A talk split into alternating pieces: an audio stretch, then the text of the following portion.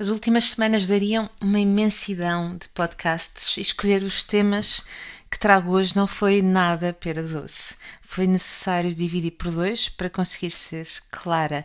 E clareza é, pois, um dos temas deste, deste podcast. O que não deixa de ser uma palavra um bocadinho irónica, tendo em conta as revoluções e as manifestações das passadas, das, exatamente das passadas semanas. Ou será que já te esqueceste? Então, vamos falar hoje sobre clareza. Se há coisa que eu preciso de ter é a capacidade de ver claro. E para mim significa perceber, porque eu penso de uma determinada forma, se o meu raciocínio tem sentido e faz sentido, e se é justo e está bem articulado. O mesmo se passa quando eu estou em relação, a entender o porquê das coisas do outro, o que faz com que o outro pensa, pense e haja de uma certa forma, independentemente se isso é ou não correto para mim e está alinhado com os meus valores. Este é um trabalho muito grande de exploração que eu gosto muito, muito, muito de fazer. Envolve uma grande dose de curiosidade, de aceitação, mas também de empatia comigo, quando é comigo, e com o outro, quando é com o outro. Uma das perguntas que me coloco com frequência é: não estarás enganada? Afinal de contas, o que é que te faz pensar, dizer ou ter tanta certeza disso? Claro que muitas vezes me engano e normalmente é porque não quis ir mais fundo, seja por preguiça, seja porque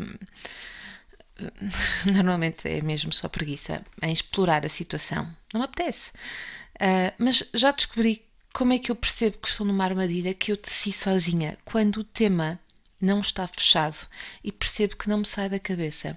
É como se eu andasse ao longo do dia a tentar convencer-me de que tenho razão. Entendes o que eu quero dizer? Aí está.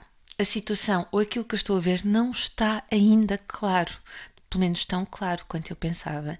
E se eu me estou a tentar convencer, isso só pode significar que eu não estou assim tão convencida e certa daquilo que eu penso. E é aqui o momento decisivo. Ou encerro o processo e a coisa fica por ali, ou vou explorar um pouco mais. E normalmente, quando escolho a segunda opção, percebo que não estava a pensar como deveria muito rapidamente. Permite-me uh, identificar outras possibilidades, desfazer nós, colocar mais questões e ir ali onde não queria ir, talvez porque ou não era um olhar que me apetecesse, apetecesse alguma coisa que não me apetecia ver, ou uh, por, por, por, a preguiça simplesmente. Mas é nestas alturas que surge a clareza, sabes? E quanto mais o faço, mais clareza e o seu exercício passam a ser mais rápidos e consigo perceber muito bem, muito melhor o outro, o que o coloca naquele lugar e o que faz com que pense daquela forma, mas também a mim. E permite-me agora levar-te para um IGTV que partilhei este fim de semana no meu Instagram. Trata-se de uma questão que é lida a várias pessoas e no final perguntam: como é que isto é possível?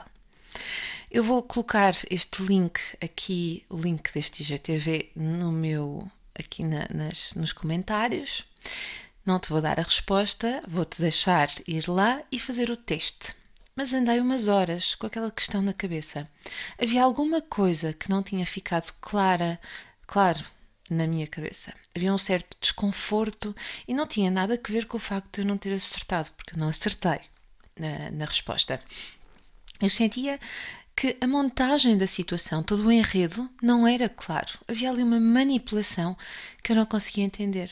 Até que ficou claro, muito claro, que aquele vídeo tem mesmo uma certa manipulação. Repara, o vídeo começa com a voz de uma mulher. Tens mesmo que ir ver para agora entenderes do que é que eu estou a falar. Mas não, não faz mal, podes ouvir este podcast até ao final e depois vais lá ver. Bom, então dizia eu que uh, começa com a voz de uma mulher simpática, com um tom de voz simpática a falar. E depois passa para a voz de um homem formal e sério. E sem nos darmos conta, temos duas narrativas que fazem parte de um todo, que é o filme, com dois narradores. Ok? Portanto, há duas narrativas e dois narradores. E sem nos apercebermos, muitos de nós não conseguimos encontrar a resposta que é mais do que óbvia. Agora eu coloco esta questão: e se o texto tivesse sido todo narrado pela mulher que inicia a narração? Será que a percentagem de pessoas a adivinhar a resposta teria sido maior? Eu tenho quase a certeza que sim. Clareza, para mim, também passa por isto.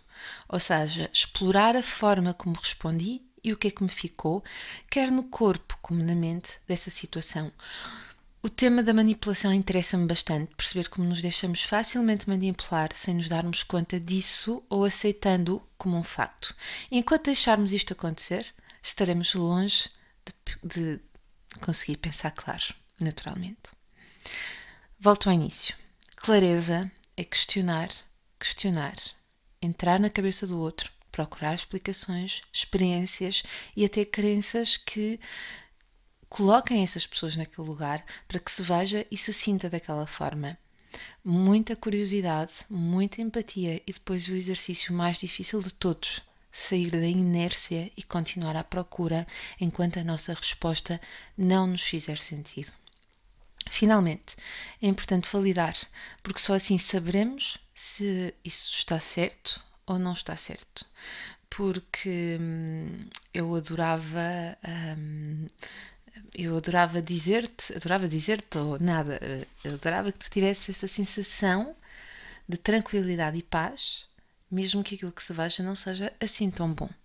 Mas aquilo que eu quero dizer é que quando as coisas eh, ficam claras para nós, mesmo que a informação ou a conclusão a que se chegue não seja assim tão boa aquela que a gente deseja, há uma certa tranquilidade e uma certa paz. O vídeo, como eu disse, está no link deste podcast e podes aceder para te testares. E depois diz coisas. Eu adorava saber se o facto de terem escolhido uma só voz teria feito a diferença ou se ficas com essa sensação ou achas que não não teria feito diferença nenhuma. Fico à espera do teu comentário e já, já sabes, se gostaste, partilha, comenta e nós vemos-nos na próxima semana.